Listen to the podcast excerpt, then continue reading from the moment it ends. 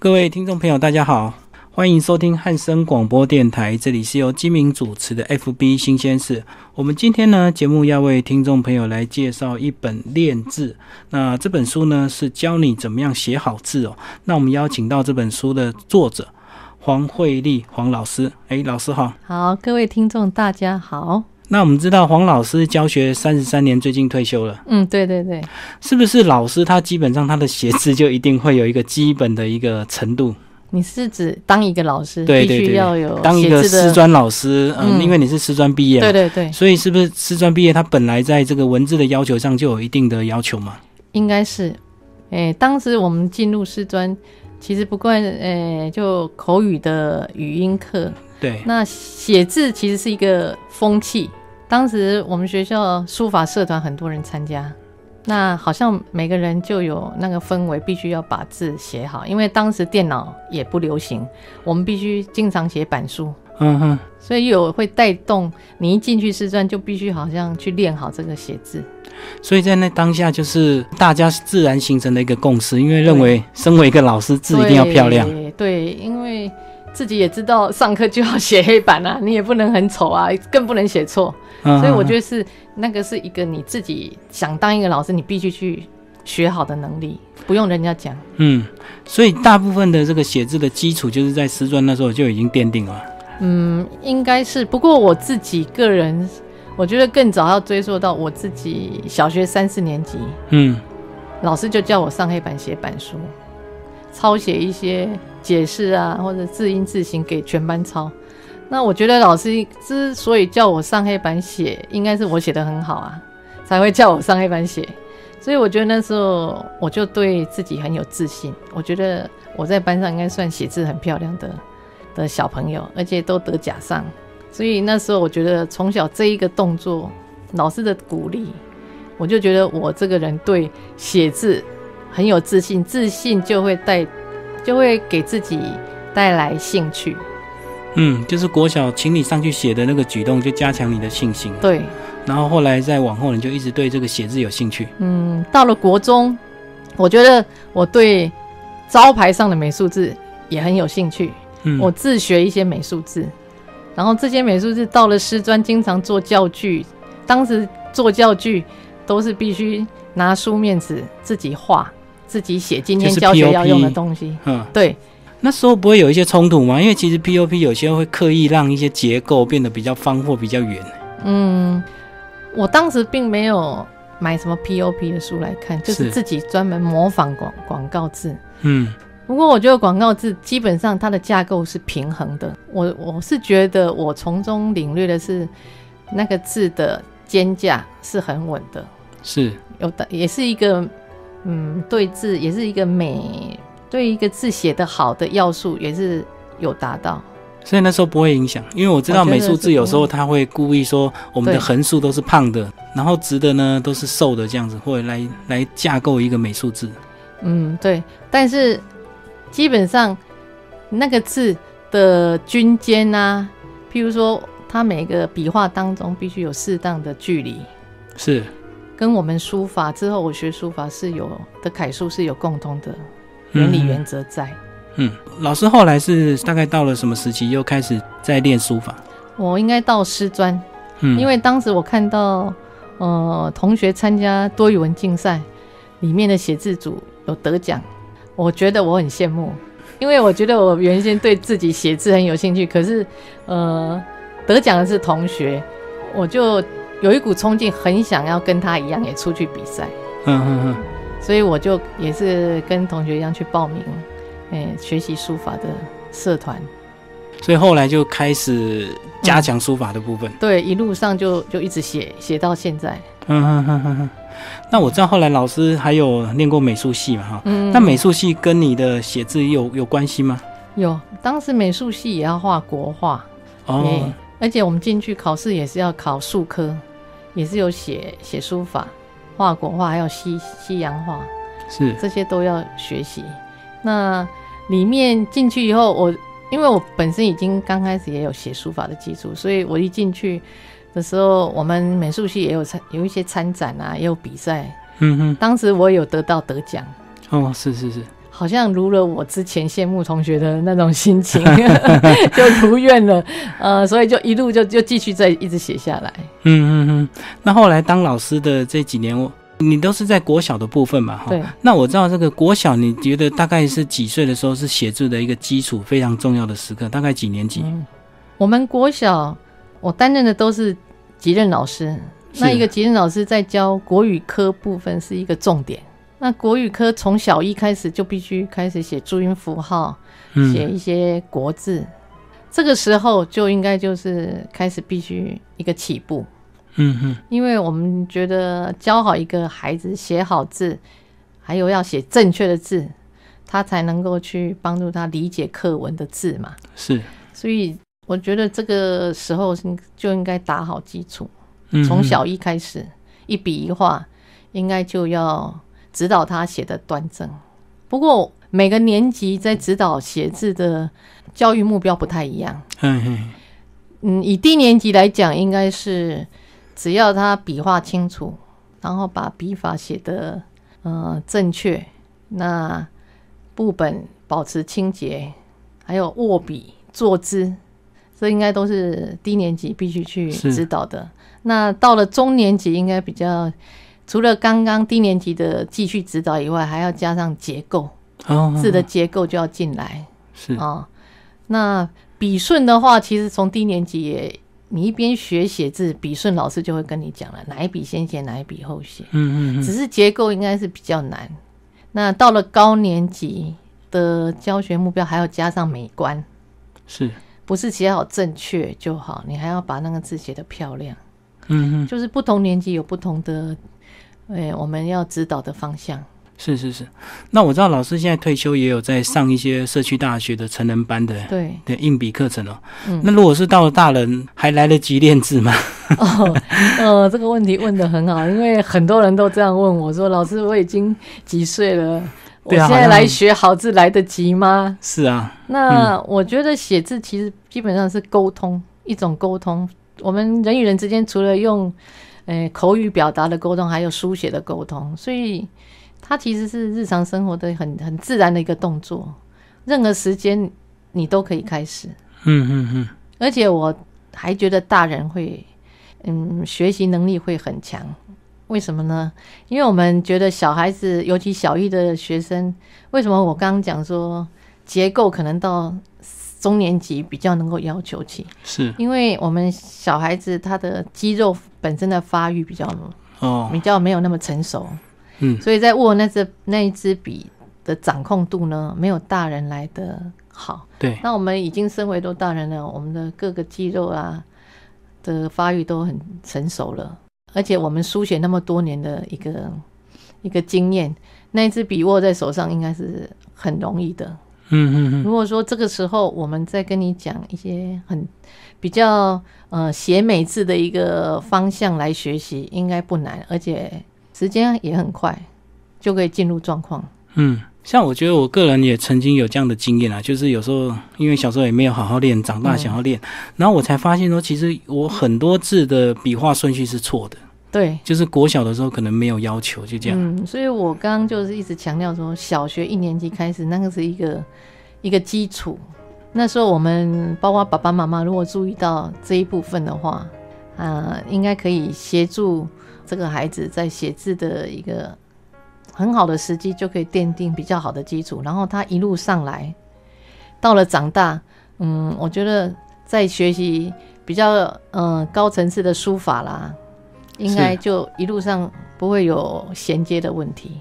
那再来还有个问题，就是说，呃，可能现在大人如果再来写，可能就是最重要就是耐心的问题吧，哈，因为可能现代人都比较没有办法静下心来好好的写一些写一些东西这样。对，但是如果说有心的话，如果说你现在是身为父母亲，我倒蛮。鼓励亲子一起来学习，嗯哼，因为如果说父母亲知道写字的一个基本概念以及方法，那孩子回家写作业，我们就可以适度的呃当一个指导者。如果说你今天父母亲没没有概念，或者是写字的方法也不懂，你可能唯一的教孩子的方式就是命令式的，是擦掉重写，那这样。对孩子来讲，他并不知道方法，他可能真的把它擦掉，重写重写只是把刚刚的再复制一遍，还是错的，还是写错？对，嗯。如果他今天没有给他一个方向，比如说你的撇写的不好，那应该怎么写？我们跟他讲，或者你的笔画都断掉了，没有衔接好，那我们当父母亲如果看到，也可以说你现在把这个口字啊。把它衔接的很好，不要有很多把笔画都没有衔接好。那他再写一遍，我觉得是比较有意义，嗯，而且会照你指引的方向，真的把它修正好。那否则，嗯，擦掉对一个写好功课的孩子是一个挫败的感觉。应该你有没有这个经验？而且很大的伤害。他觉得说，等一下我就可以玩了，为什么？对对对，我还要坐在书桌前写功课。嗯，那亲子关系也会搞得很不好。所以后来我我在前木故居教了一些亲子班，嗯，那些妈妈给我的回馈都觉得说，哎，原来写字是可以这样指导的，是有一个方向，那他们就觉得说，哎，他之后就可以在家里这样指导他的孩子了。嗯哼，所以如果照正常的发展的话，其实国小一年级到六年级毕业之前，是不是就可以把字练得很好？还是要到国中才会更成熟？嗯。我的经验应该三年级就可以了，就可以，嗯，写的有模有样，甚至有的跟老师的字差不多漂亮。嗯嗯嗯，中年级的孩子就可以写这样的，不一定说要到国中，因为他如果小一、小二把基础打好，嗯，就是认识一些基本笔法，都知道字，呃，是由哪些笔法组成的，那他只是在结构上面可能歪一点点啊。或者写的很大啦，那我觉得那是肌肉发育的问题。是到了三年级基本上都 OK，因为我曾经在三年级的时候，呃，指导一些一二年级上来的学生，父母亲跟我讲，哦，字写的非常不 OK，嗯哼，希望老师可不可以再多指导？那我透过中年级两年的时间，真的可以看到孩子慢慢的进步。我觉得，如果是简单的国字，我们可能透过观察，我们就很容易学习那个样子，所以写起来都不会太丑。可是我觉得国字麻烦，就是有些笔画很多的，嗯，哦，那个结构非常复杂，那其实那写起来就不容易写的好看呢。其实我们的中国字的组合哦，你会不会发现都是一些部件去组合起来？嗯，一块一块，对，可能三点水配一个木，再配一个一斤两斤的斤，就变成。清晰的晰嘛，对，哦，那稀里哗啦的稀啦，哈。那如果说我们把每个部件一个复杂的字，你去拆解部件，然后再把它组合起来，其实你会觉得没那么复杂。像我通常在教这种复杂的生字的时候，我会用彩色粉笔哦，一个颜色代表一个部件，对，然后会把这个字写得非常大，在黑板上，一个部件我就用一个颜色的粉笔带他们写。那如果有四个部件，就四个颜色，是是，那这样就在视觉上非常清楚。那你每个部件就载着它，按照笔顺来写，最后组合起来，其实也不会太难了，因为你都拆解拆解掉很小的部件。嗯嗯。那我们知道老师教学已经三十几年了，那你这样三十几年这样的感受，有没有觉得以前的小孩的字写的比较漂亮，还是现在的小孩有没有这个因为电脑的普及，现在的小孩字反而写的比较不好看？呃，有这个退步的趋势，很 抱歉，我我说做了这样的一个 是。评语哦，因为确实电脑带来很多便利性，但是我们知道写字其实它有很多功能，例如它是一个脑神经的连接，嗯，可以帮助我们去记忆很多字。那如果说疏于练习或者用电脑来代替以后，你不去写，等于这神经没有去连接，很多孩子都写错字。似是而非，因为电脑看多了，那他大概有这个字的某一个部零件的一个印象，可是另外一个零件他没有去练习嘛，是，所以我们会发现改考卷或改作业很多错字，都写一半的，一半对一半错很多哦，偏旁写对，可是可能某一个横啊竖啊忘了写，嗯嗯嗯，就是那个连接少了很多练习，还有美丑，现在的孩子。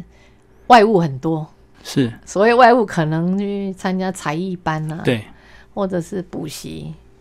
那说真的，我们现在功课量也比以前少。以前我记得我小学啊，生字要写一行，光一个字必须写一行，嗯嗯嗯，都不觉得苦哎。当时可能也也比较没有像现在孩子那么忙嘛，你回去就乖乖写功课。对对对。那现在孩子，因为他剩下写功课时间不多，他又要赶，赶的状况下是比较潦草。嗯。所以现在的一般下来哦，一个班级下来字写漂亮的并不多。是是是。然后基本上应该是父母要求也是非常重要。有些父母如果没有很专心在要求，其实小孩子就是应付了事，交完功课就好了。对，我觉得你这一点观察的很入微，因为以我以前的班级哦，有的家长他会跟我讲，他很重视，嗯，那他在家里也会配合督导孩子写好字。那个第二天来的作业确实。都是很工整的，是是，而且不止一个科目，你会觉得那个孩子在其他个科目也是一模一样，所以我觉得这个写好字是一个，嗯，他可以培养他的自信心与成就感，因为当他写好字被老师夸奖。他就有一种成就感，成就感会带来一个孩子的自信心，就像我小时候那种心境。那自信心一有的话，他在学习的态度上，他觉得他要更认真。那这种更认真的态度会迁移到其他科目，所以我们会发现，哎，一般成绩好的小朋友，几乎字不会写的很难看，而且都至少要工整。而且我觉得男女生应该有差别，对不对？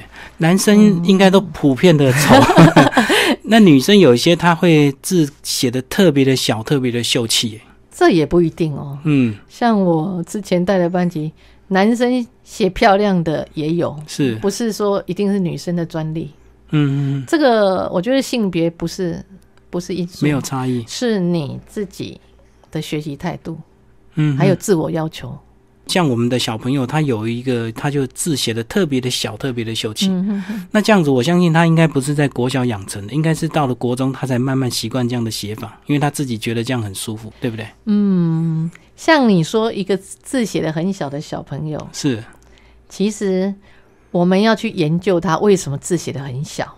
嗯嗯。还有，呃，如果一个你看他的作业，就是他的字都写一边。笔画都写一边，你也要去研究他为什么会写出来是这样。后来我发现字写的很小，可能是握笔的问题，是因为他可能把他的手呢握得太下面，他甚至可能没有看到笔芯。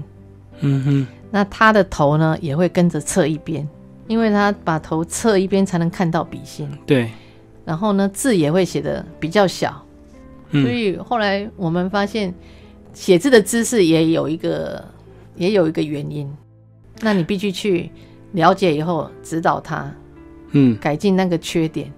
可是如果如果是大人已经写成这样子，还来得及矫正吗？哦，一个大人哦。对啊，因为他可能已经很习惯写成歪一边，那也有他自己的美感的。对，或许他觉得这样写的也蛮好看的。对啊，哎。觉得还是回归到一个优美的线条，就是基本笔画。嗯嗯嗯。那我们来指导他以后，让他去比较。嗯嗯嗯。对，就回归到一个正统的基本笔法，怎么运笔，让让他他再跟他之前写字的习惯去比拟一下，或许他会慢慢修正自己。是是，好，那我们聊到这边，我们先稍微休息一下。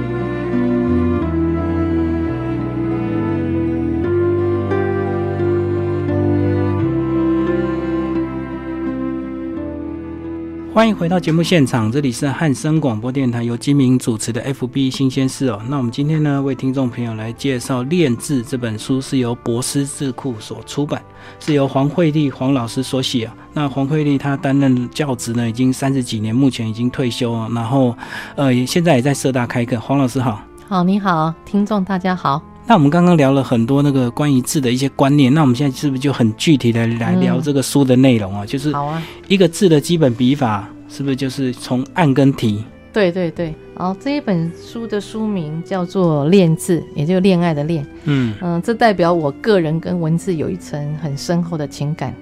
内容包含了两大主题，第一个是写字的方法，第二个是书写经典名句。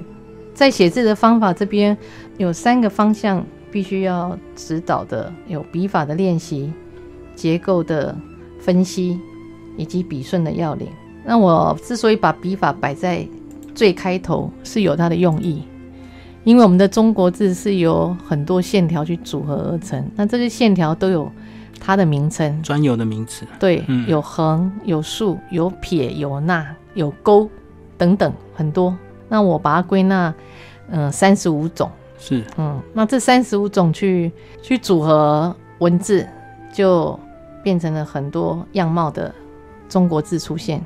那我曾经因为在一百年有范写生字甲乙本，当时我开始研究小朋友写字为什么很潦草，然后我把这些本子拿来看，我发现几乎都没有笔法，可能按照自己的想法去。一样画葫芦，只要把这个线条，哎，怎么把它牵动，怎么组合就好了。所以当下我就觉得说笔法很重要。那因为本身有学书法的经验，我觉得写书法跟写硬笔字是工具的不同而已。嗯嗯，概念都一样。因为我们写书法一定要从基本笔画开始写嘛。那现在我硬笔字指导也是希望他们用铅笔，先把每个基本笔画用铅笔来书写。那所以我就在这一本书里面，先希望大家先来练习三十五种的笔法。那这三十五种笔法当中，我们怎么去运笔呢？其实有两个要领，就是提跟按。所谓提呢，就是我们铅笔写在纸面上的时候，一落下去叫起笔啊，在继续写的过程，我们叫行笔，最后收尾我们叫收笔。如果这支笔在收尾部分就离开纸面，拉出去，那我们称为提的运笔方法。如果我们这一支笔在收笔的时候是停留在纸面上，那我们把它归纳成是按的运笔方法，就是从头笔都没有离开纸，就是类似按的。对，横画好了，横画我们落笔在纸面上，对，然后往右边拉是行笔，最后结束就停留在纸面上。嗯嗯。再拿起来，那第二个呢？如果是悬针啊，我们把它铅笔落在纸面上，往下行笔，到结束的时候，你必须把铅笔自然的离开纸面，它在收尾部分，那个线条会渐渐变细变尖，就两种。这种用毛笔就很明显看得出来，对对对，一般的笔就比较不容易看。对。但是如果说你把它练好，还是可以看出它的粗细，还是有那个感觉哈。尾部的话就会收起来，就是提笔。对，嗯，您应该有写书法的经验，好像呃很能够体会我讲的这样的概念。是是是，就是从呃起笔、运笔，最后收。对，其实大家 几乎都有写书法的经验。是是是，一定有。那只是现在我们用铅笔或者是呃很多笔种哈，钢笔啊来写出。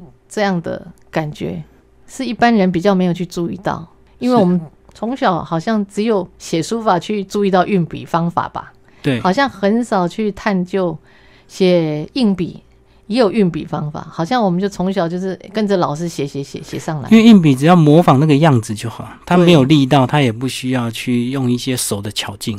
那有了提案的运笔方法，那个字呢就感觉就不一样，因为。通常提的笔法会给人家感觉比较飘逸，对。譬如那写到最后，你必须哦就拉出去，嗯，那个飘逸感。那一个按的笔法是比较能够显示出笔法的稳重性、稳定性。那在这个这两个交汇过程当中，你的线条就有轻重，嗯嗯，有快慢，有粗细变化，对，就可以达到一个文字的艺术感。那这个基本的三十五种笔法练好之后，再就是进入字的结构的部分嘛？对，那结构呢？就我在这本书有提到几个方向，一个是独体字，一个是合体字，还有包围的字。一个字就是独体，两个就是合体。呃，所谓独体字，就是它没有办法去拆解上下左右哦。例如，呃，很久的久，嗯，哦就没有办法。那如果我们加上玉部，玉部就变成一二三四五六七八九的九嘛，这样叫合体字。左右两哎，左右。那我们中国字。合体字很多，那一个独体字可能又配一个独体字，之后会变成一个合体字，就是好。对，例如好是一个女跟子 嘛，嗯，那这属于左右安排，所以叫左右合体。那如果上下由上写下来，那我们叫上下合体。例如志愿的志，上面一个是，下面一个心，那由上面写下来，那就上下合体。嗯嗯，那在合体部分其实也有比例的问题，有时候是上下均分，或者上短下长，或者上长下短。那左右呢，有时候左右均分各一半，有时候是左窄右宽，对，或者左宽右窄，就是不同的字语要有不同的比例，才有不同的美感。对，按照它的那个部件的比例来安排。嗯嗯嗯。那还有更复杂的，就是呃，可能像是包围字那个就比较复杂的。那有包围的字，我们有全包围跟半包围。嗯嗯。那全包围，例如元音的音，国家的国，它可能有个外框围起来。全包。对，不过全包在笔顺上，我希望大家留意，我们必须先一竖，接着横折，然后把里面的部件写完，最后再把它整个包围起来，最后那一横。先把上面的框对框好，里面写好，最后一笔。对，再把它围起来，嗯嗯，整个围起来。那我们经常看小朋友会整个都围好了，再去写里面，结果发现里面塞不进去了。嗯嗯嗯，再就讲到半包围，嗯，半包围，所谓半包围就是没有整个框起来。例如超人的超好了哦，它是一个走嘛，对，走只有包围一部分。一个一一个字的左边跟下面，嗯，那另外一个部件是一个刀一个口，那这样大同的同就是半包围了。对，大同的同它下面没有，嗯，对，那例例如就是很多样貌，哎，是，这叫半包围。还有三拼的字，哦，三拼，嗯，对，例如品德的品有三个口，哦，那就很多了，然后三个火，三个水，对对对，嗯，或者。嗯，山岭的岭上面一个山在下面，还有一个命令的令，一个叶，嗯，哎，这样我们称为三拼的字，或者左中右也有三拼，嗯嗯，浙江的浙可能是三点水一个手在一个金，是，嗯，然后上中下，哦，像灵魂的灵，一个雨，然后中间三个口，嗯，在一个巫，哦，女巫的巫，这是上中下三拼。那再来这样子，等结构都稳定之后，当然就是笔顺了。其实笔顺呢，嗯，并不是最后才教。我们当我们每一个人在写字的时候，你试想，当你要写一个字的时候，你会想到什么？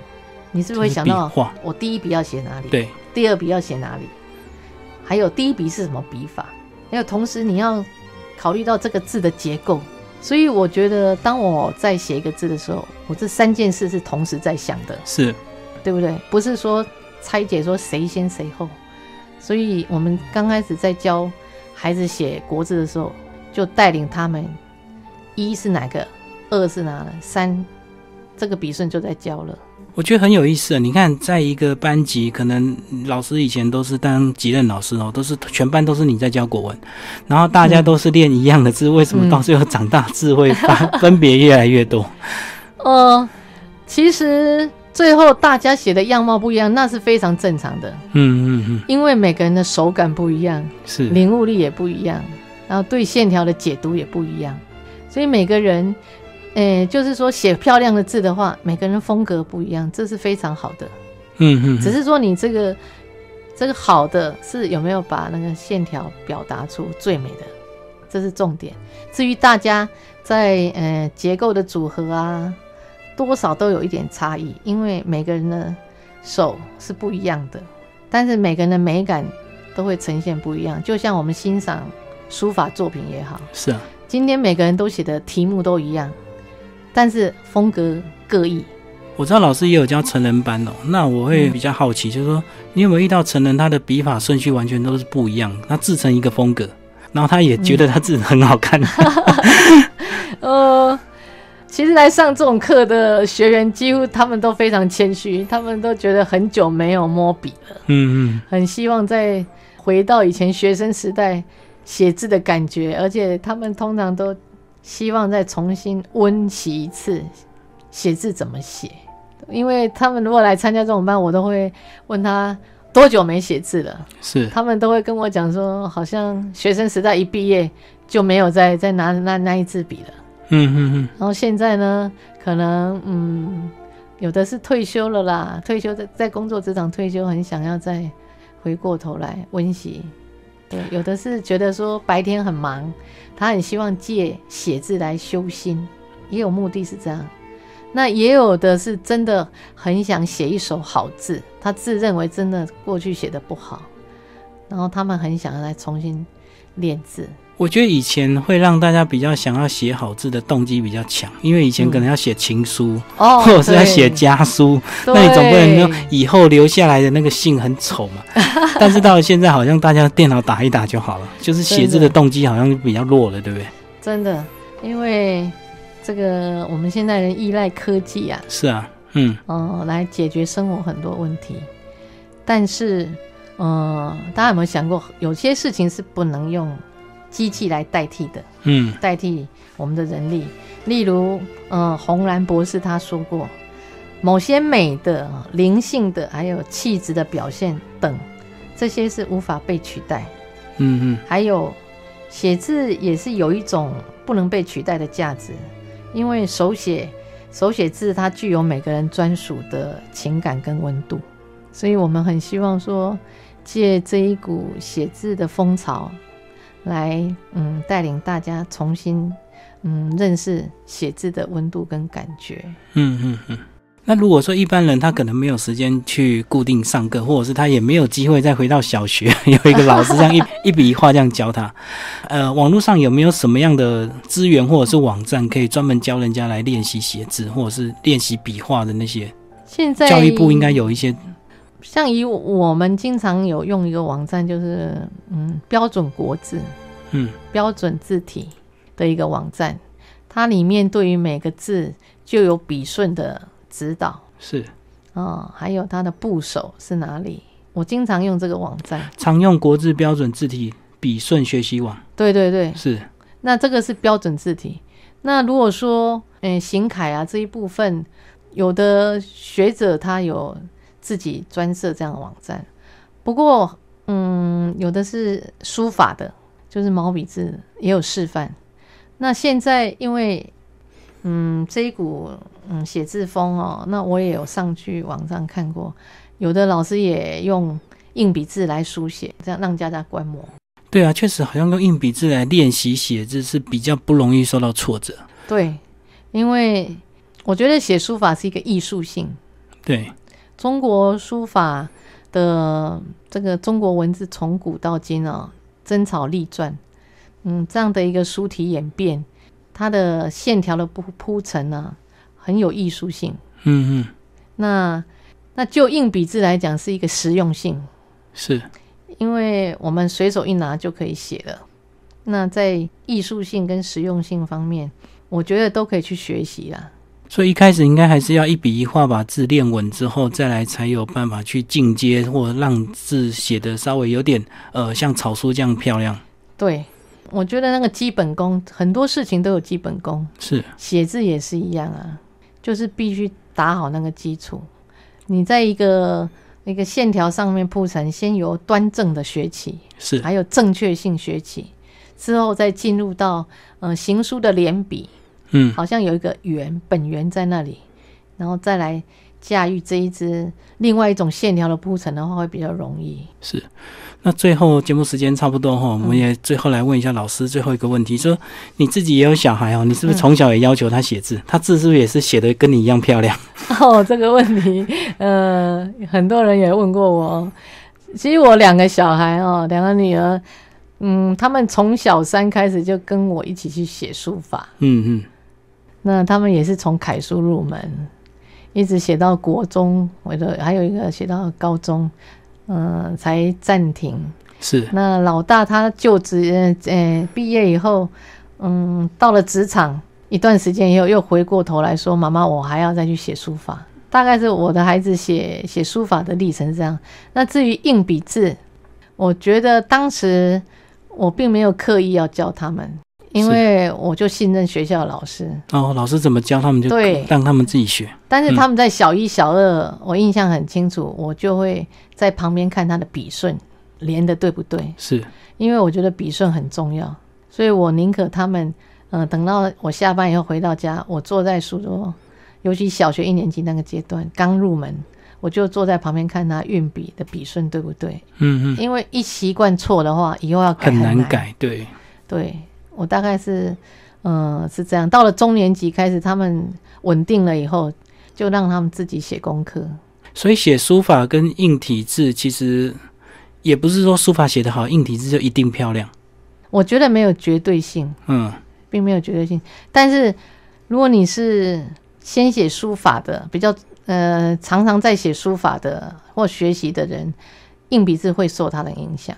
例如我现在在写行草。的字体，我的硬笔字也会跟着哦，是受到那个连笔的习惯性。